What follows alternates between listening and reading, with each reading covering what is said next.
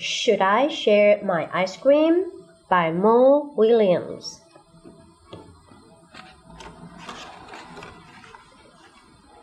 Ice cream! Get your cold ice cream for a hot day. Oh boy, ice cream! One ice cream, please. Here you go. Oh boy, oh boy, I love ice cream. Piggy loves ice cream too. Piggy is my best friend. Should I share my ice cream with her?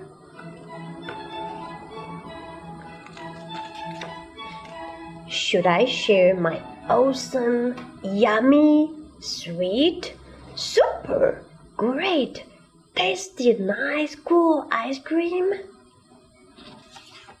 Hmm. Mm. Maybe, maybe Piggy does not like this flavor. Sharing a flavor Piggy does not like would be wrong. I will eat the ice cream.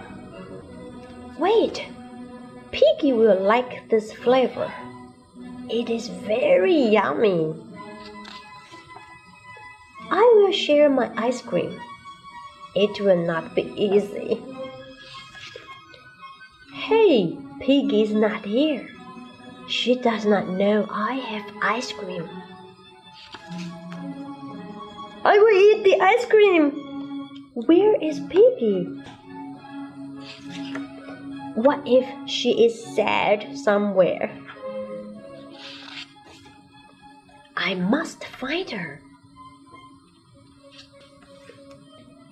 When I do, I will say, Would you like some of my ice cream?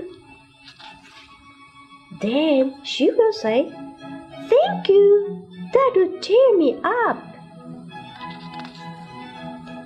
Then I will give her my ice cream to share. Yum. Then my best friend will be happy. I will do it.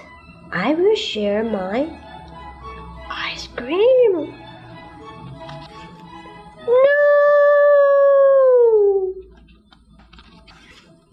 Now Piggy cannot have any of my ice cream. No, I cannot have any of my ice cream. I blew it.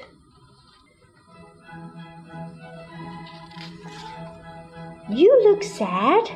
Would you like some of my ice cream? You. That would cheer me up. Yum. That was not my plan. Oh, well, this works too. The end.